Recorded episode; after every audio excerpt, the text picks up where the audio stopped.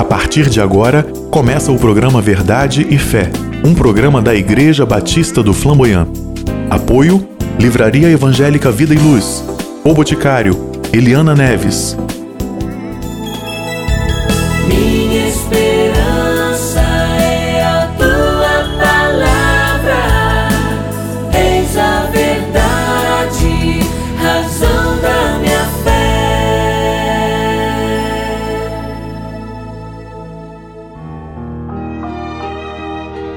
Ouça agora uma mensagem bíblica pelo pastor Sandro Reis em um dos nossos cultos na Igreja Batista do Flamboyant.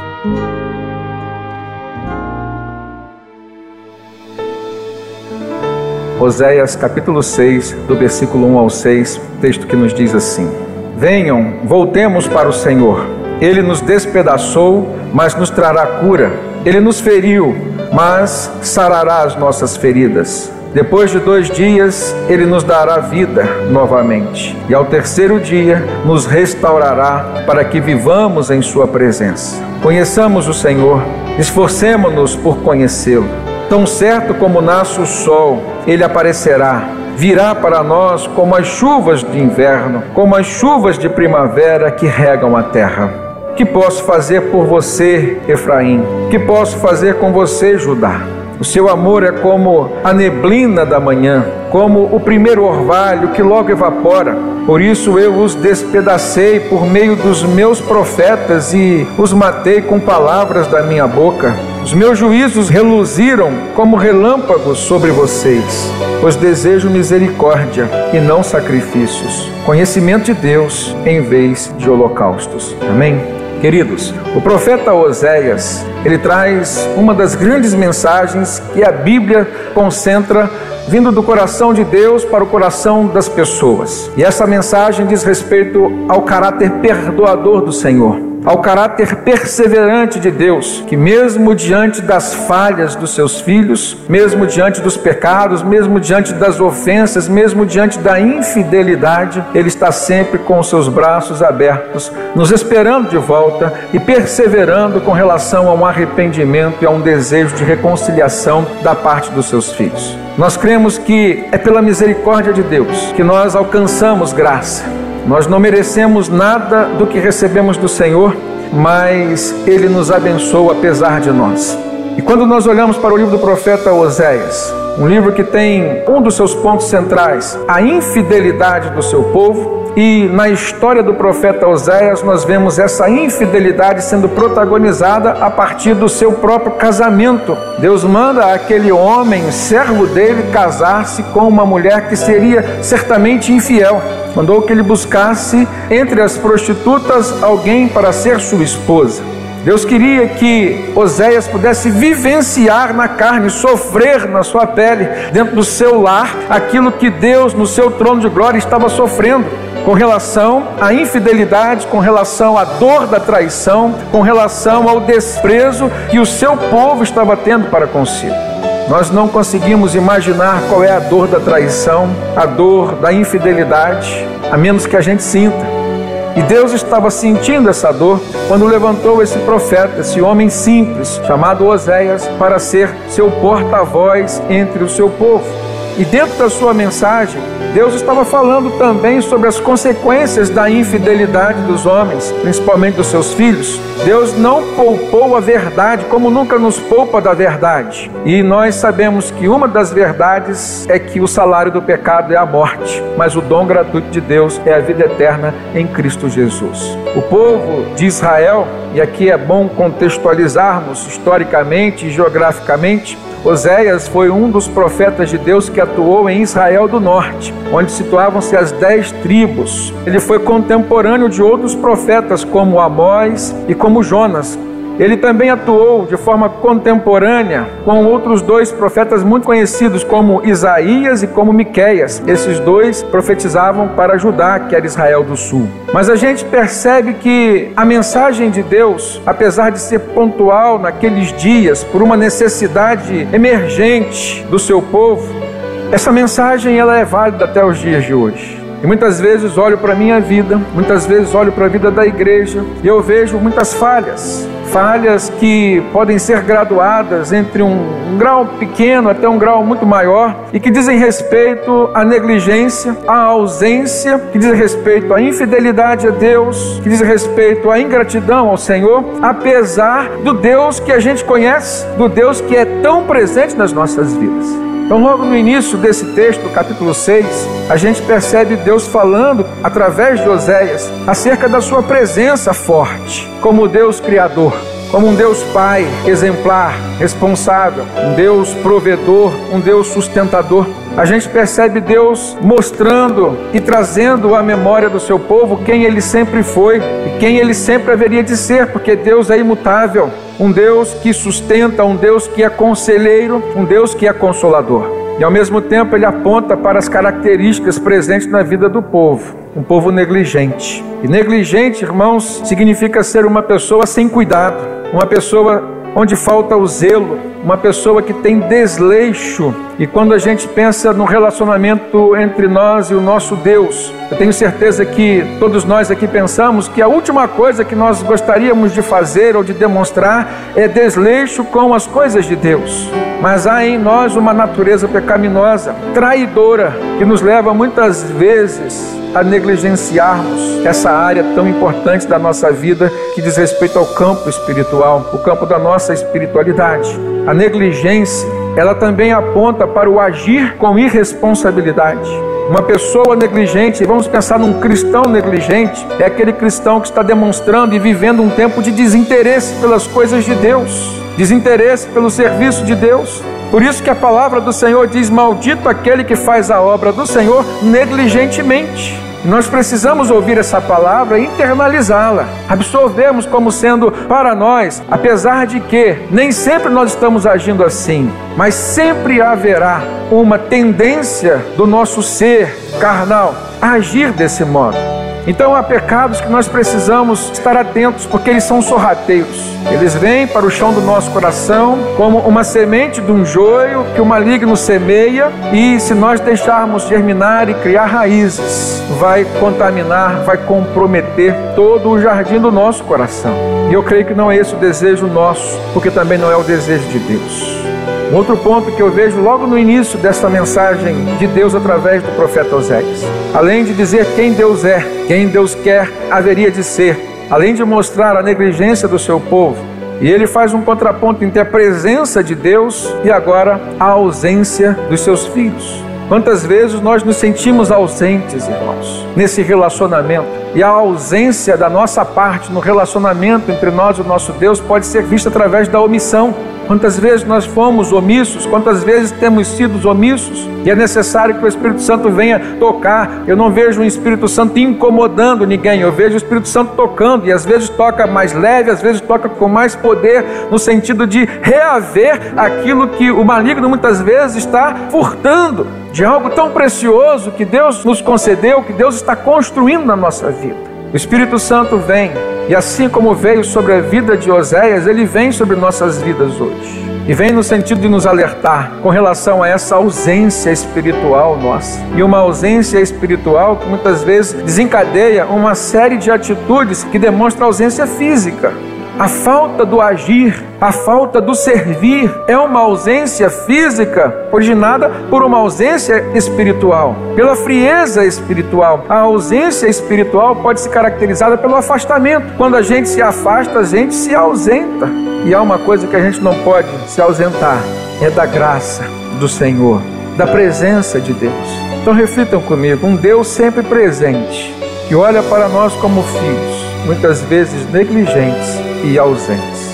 Infelizmente, muitas vezes negligentes e ausentes. E esse era o cenário de Israel do Norte.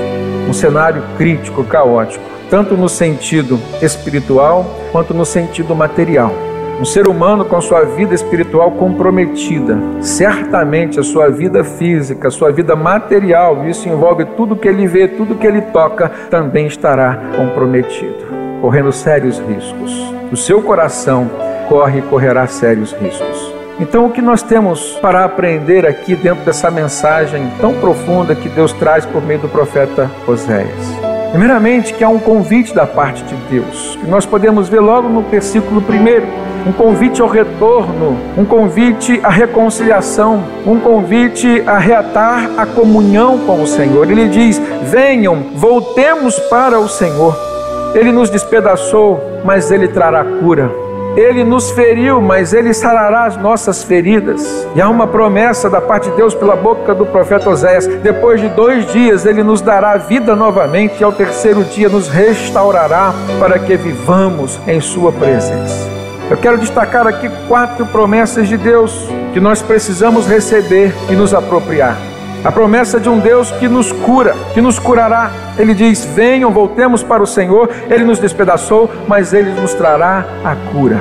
O Jeová Rafá, o Deus que cura, o Deus que se apresenta como médico dos médicos. Segundo, ele sarará as nossas feridas. E parece redundante o Deus que curará e o Deus que sarará as feridas, mas certamente que nós podemos identificar, irmãos, que às vezes não estamos enfermos, mas estamos feridos. E essa ferida, se não tratada, poderá nos levar a uma enfermidade. E às vezes é alguém que vem falar alguma coisa e que chega muito mal, porque foi falada de maneira má. Às vezes não são somente palavras, e sobre palavras malditas Deus tem nos ministrado. Acabamos de fazer uma série de sermões sobre a carta de Tiago, onde um dos pontos centrais é a palavra que abençoa ou a palavra que amaldiçoa. Mas às vezes não são palavras, são gestos, são atitudes que ferem o nosso coração. E não só nós nos ferimos uns aos outros, mas conseguimos também ferir o coração de Deus. E ficamos feridos assim também. E a promessa do Senhor é para aqueles que voltarem, serão curados de suas enfermidades e serão sarados, tratados com relação às suas feridas. Eu não sei como anda seu coração hoje. Eu não sei se é a ansiedade, ou se é a mágoa, ou se é algum tipo de preocupação que você precisa tratar.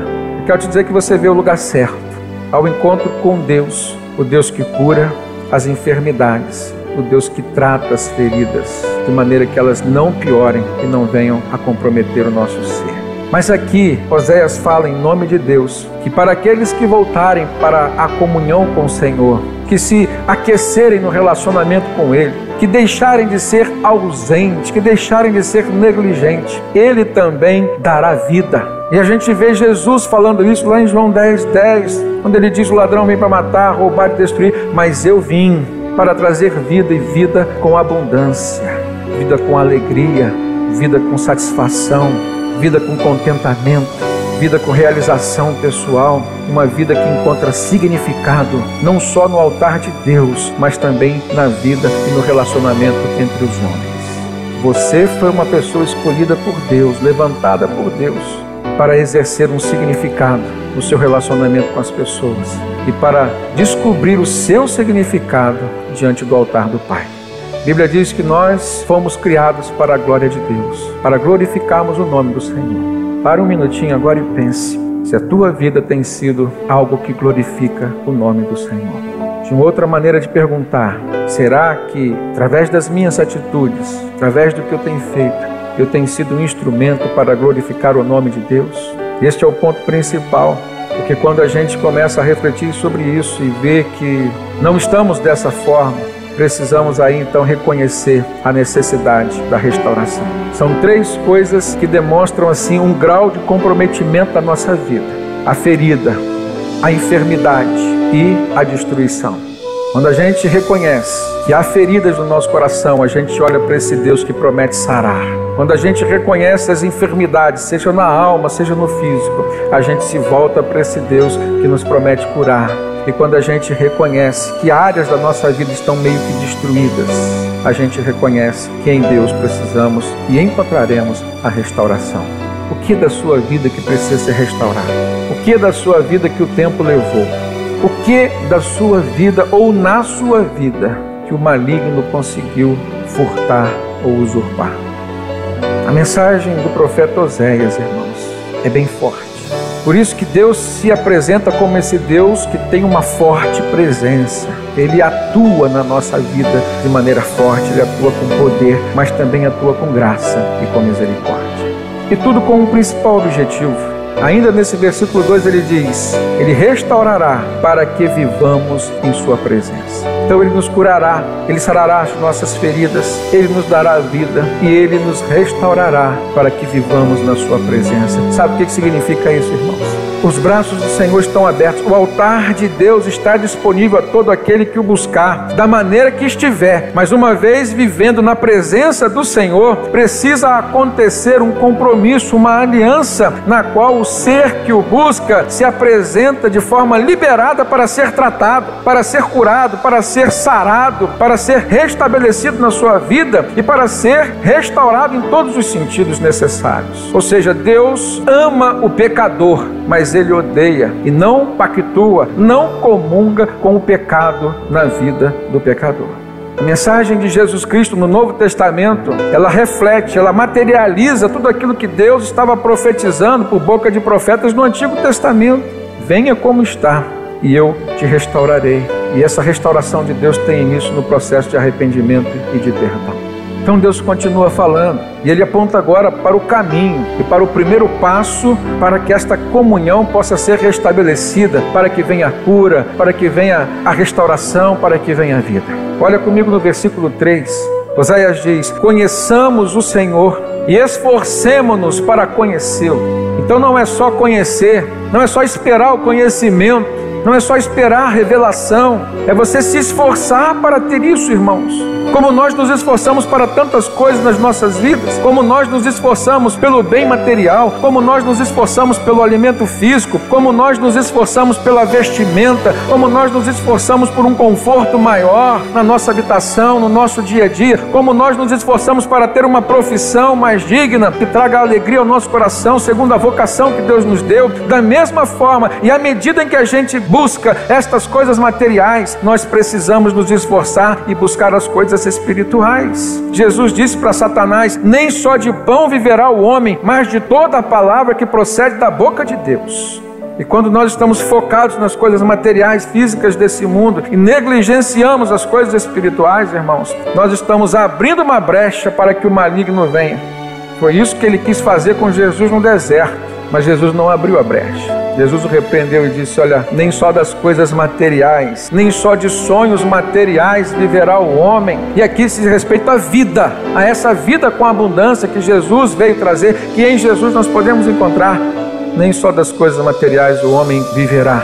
Portanto, não é só nas coisas materiais que o homem encontrará sentido para a sua vida mas antes de tudo, sobretudo, na sua vida espiritual. Ou seja, toda a palavra que procede da boca de Deus para os nossos ouvidos, para o nosso coração. Conheçamos o Senhor e nos esforcemos para conhecê-lo, porque certamente, como o sol nasce, ele aparecerá. Ele virá para nós como as chuvas do inverno, virá para nós como as chuvas da primavera, tão desejadas para regar a terra e o chão do nosso coração os nossos sentimentos, irmãos. Nossa vida emocional muitas vezes tão abalada, ela anseia por essa chuva serôdia, por essa chuva da primavera, essa chuva do inverno que vem, a chuva temporã para regar a terra e fazer com que as flores que estão nesse jardim tão bonito, cultivado por Deus, e muitas vezes tão maltratado por nós, pelos homens, é desejo do Senhor fazer com que você saia daqui com seu coração curado, sarado, cheio de esperança e alegria no Senhor. Então ele aponta esse caminho. E quais os benefícios de uma vida de intensa comunhão com o Senhor? Quais os benefícios que nós alcançamos quando reatamos os nossos laços, quando nós repactuamos essa aliança com o Senhor? Primeiramente, irmãos, a Bíblia aponta para a segurança. A Bíblia aponta para uma paz interior tão grande, irmãos. Jesus disse: Deixo-vos a paz, a minha paz vos dou. Eu não vou lá dou como o mundo a dá, uma paz diferente quando nós reatamos a nossa comunhão com Deus, ou seja, quando a nossa vida está no altar do Senhor, nós temos alegria, alegria no servir a Ele, servindo aos homens. Quando nós estamos diante do altar de Deus, com a nossa vida em comunhão com o Senhor, nós encontramos saúde espiritual. E a saúde espiritual é a origem para a cura de muitas enfermidades, sejam espirituais ou físicas na nossa vida. Um outro ponto importante aqui que nós precisamos ressaltar é que Deus não se agrada, irmãos, de um relacionamento fraco em amor, um relacionamento carregado de ausências. Pare e pense comigo no versículo 4, quando ele diz assim: O que posso fazer com você, Efraim? O que posso fazer com você, Judá? Aqui Deus usa o profeta para lançar a mão de dois exemplos, duas das doze tribos de Israel, Efraim e Judá. O que ele está querendo dizer? O que posso fazer com vocês, povo meu? O seu amor para comigo é como uma neblina da manhã, como o primeiro orvalho que logo evapora, ou seja, é um relacionamento sem substância, é um relacionamento com uma essência fraca. E isso não alimenta, irmãos, relacionamentos frutíferos. Isso não gera cumplicidade, isso não gera comprometimento. Pense no seu relacionamento com a pessoa, por exemplo, a quem você ama, com a pessoa com quem você convive, seja no nível fraterno ou seja no nível conjugal. Nós precisamos sempre aumentar o nosso amor e buscar as coisas que realimentam o nosso amor pelo outro. Porque à medida que a vida vai passando, a gente vai sentindo necessidades, irmãos, de coisas mais profundas. Até mesmo porque as experiências que nós vamos viver, à medida que a nossa vida vai passando, elas exigirão de nós uma resposta muito mais regada de sabedoria. E muitas vezes nós vamos encontrar essa força e essa sabedoria no outro que está conosco. Aí está a essência da igreja. Quando nós olhamos ao nosso redor e nós vemos tantos irmãos, precisamos avaliar o nível de comunhão que temos uns com os outros. Precisamos avaliar se temos sido realmente intercessores e, portanto, se podemos contar com a intercessão dos nossos irmãos. Precisamos avaliar se, quando estamos juntos em congregação, a nossa fé se soma ou se é uma fé que se divide. Precisamos avaliar as intenções do nosso coração quando estamos aqui para verificar se há unidade unidade na busca pelo derramamento do poder do Espírito Santo nas nossas vidas, de quem nós tanto necessitamos, irmãos. E porque Deus vem falar isso conosco hoje. Certamente porque desde o tempo de Oséias até os dias de hoje, irmãos, em meio ao povo de Deus no Antigo Testamento, em meio à igreja de Deus no Novo Testamento, nós vemos uma diversidade de sentimentos, uma diversidade de interesses e diversidade não soma, não congrui para a unidade. O que te trouxe aqui hoje foi cumprir um compromisso você não tinha nada para fazer em casa, então você veio para um ambiente assim onde você pudesse sentir alguma coisa que pudesse tocar teu coração, mas você não está disposto a fazer aquilo que Deus falar com você aqui neste lugar. Saiba que do seu lado tem alguém que veio com um sentimento diferente. Saiba que na tua frente ou atrás de você veio alguém aqui buscando, porque está precisando, porque é urgente na sua vida a reaproximação com o Senhor, essa palavra que vem de Deus para alimentar, para direcionar, para trazer luz para quem está vivendo um tempo de escuridão. E só quem está vivendo ou que já viveu um tempo de escuridão na sua vida sabe o valor que esse momento tem. Ao entrar por aquela porta, eu preciso fazer uma autorreflexão. O que eu vim buscar aqui, o que eu vim ofertar aqui, porque culto significa serviço. Quando cantamos, quando oramos, quando pregamos, quando falamos, irmãos, aquilo que falamos, aquilo que cantamos precisa ser um serviço ofertado no altar de Deus. E qual é a qualidade desse serviço? Qual é a essência? É essa igreja que Deus espera. Desde o Antigo Testamento, é isso que Ele espera dos seus filhos, é isso que Ele espera do seu povo. Portanto, ele diz: O que eu posso fazer por você, Efraim? O que eu posso fazer por você, Judá? Se o amor que vocês sentem por mim é como a neblina da manhã, Será que tem sido assim o nosso amor por Deus? O nosso relacionamento com Deus tem sido assim, irmãos? Deus não se agrada de relacionamentos fracos em amor, com laços enfraquecidos, relacionamentos frívolos. Deus não se agrada. Assim como nós não nos agradamos. Ninguém gosta de compartilhar sua vida com alguém que não demonstra comprometimento, que não reconhece o valor que você tem. Coisa terrível é você conviver com alguém que te desvaloriza o tempo todo, te desmerece. Quem vive isso, ou quem já viveu, sabe dessa dor. Deus estava abrindo seu coração, dizendo: Você está sendo assim, povo meu. Efraim, Judá, todo o povo de Israel. E Deus explica por meio de Oséias aquilo que ele deseja de nós. Olha comigo no versículo 6. Eu desejo misericórdia, não sacrifícios, e o conhecimento de Deus em vez de holocaustos. Traduzindo isso para os dias de hoje, ninguém mais oferece holocaustos, ninguém mais sacrifica cordeiros no altar de Deus, não há mais necessidade de derramamento de sangue para remissão, perdão de pecados. Porque Cristo Jesus, o Cordeiro de Deus, já se auto-sacrificou na cruz, já derramou um sangue puro, precioso por nós, em nosso favor, para a remissão, perdão dos nossos pecados, nos livrar da culpa dos nossos pecados e, portanto, da condenação para o inferno. Não há mais necessidade de sacrifícios de sangue. Não há mais necessidade. Por isso Deus está dizendo: Eu quero a misericórdia no coração de vocês. E vocês olhem para o seu irmão e sintam compaixão, misericórdia. Aquilo que o apóstolo Paulo fala em Romanos 12: quer ser igreja, aprenda a rir com os que riem, mas aprenda a chorar com aqueles que choram. Se compadeça da dor do outro. Isso é ser igreja, isso é ser povo de Deus. Sacrifício naqueles dias seria culto no dia de hoje. Holocausto naqueles dias seria hoje o quê? O que você oferece no altar de Deus. Seja a tua oração, seja o teu louvor, tudo isso é adoração. Seja o teu serviço social. Não adianta. Quando Deus diz eu não quero isso e quero a misericórdia no coração de vocês, Deus não está dizendo que Ele não valoriza isso. O que nós vemos aqui nesse texto é que o povo estava fazendo isso. O povo estava oferecendo sacrifício, o povo estava oferecendo local. Se fosse no dia de hoje, era um povo que vinha cantar, que vinha levar os outros a cantar também. Era um povo que ia às ruas para levar alimento, levar sacolão. Era um povo que estava se importando com o próximo, seja por atitudes ou até mesmo por coração. Mas Deus diz: Olha só, isso não quero. Só isso não alimenta relacionamento comigo. Não é só o fazer, é o ser que importa. Eu quero que vocês sejam misericordiosos. Eu quero que vocês sejam piedosos. Eu quero que vocês sejam conhecedores da minha personalidade, do meu caráter. É isso que Deus estava falando. E é isso que Deus continua a dizer ainda nos dias de hoje. Portanto, aqui no versículo 6, a boca do profeta diz: Pois eu desejo misericórdia e não sacrifícios, o conhecimento de Deus em vez de holocaustos. Em outros textos, Oséias diz: Conheçamos e prossigamos em conhecer o Senhor. E esse é o desejo de Deus para nós como igreja hoje. E para fazer o povo viver isso e compreender isso, o seu estado crítico e caótico de espiritualidade, o profeta começou a pagar um preço maior. E infelizmente é assim. O profeta teve que escolher uma prostituta para ser sua esposa, ter filhos com ela, constituir família com ela, sabendo do grande risco que teria de passar por um momento de traição, de infidelidade, como aconteceu. O profeta de Deus foi traído.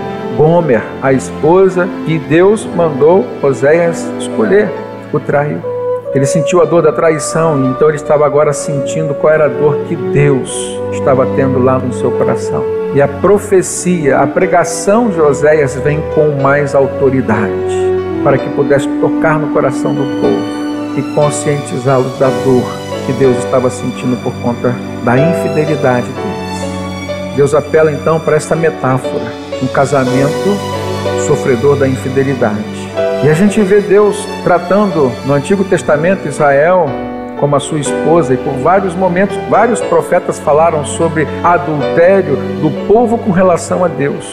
No Novo Testamento, a gente vê o apóstolo Paulo, entre outros apóstolos, falando sobre a noiva como sendo a igreja de Cristo que precisa aguardar o seu noivo vindo buscar para consolidar essa aliança que será eterna nos céus. E a noiva não pode trair o seu noivo, principalmente se tratando do noivo que é Cristo, que aqui representa Deus, que não peca, que não trai ninguém. A fidelidade do Senhor, irmãos, ela é constante na nossa vida.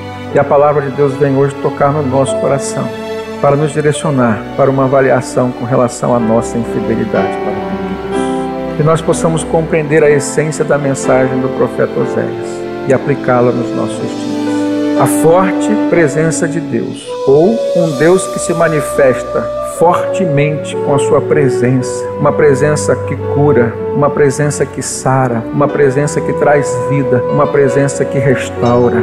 Mas apesar da negligência do seu povo, que somos nós, apesar da nossa ausência em tantas coisas que Deus esperava, que Deus espera de nós, que Deus continua a esperar, que nós como igreja possamos refletir sobre isso e compreender a essência tão profunda dessa mensagem que é pelo conhecimento de Deus e pela misericórdia no nosso coração, pela piedade no nosso coração, que nós vamos reatar essa comunhão e que nós vamos fortalecer os laços com o Senhor. É por aí que nós vamos alcançar um significado não só para aquilo que fazemos como obras sociais, não só para aquilo que nós fazemos como sacrifícios espirituais, mas sobretudo para a nossa vida como ser. Encontraremos o significado naquilo que Deus quer para nós, que Deus sonhou para nós, quando nós de fato estivermos vivendo segundo essa vontade de Deus. Amém?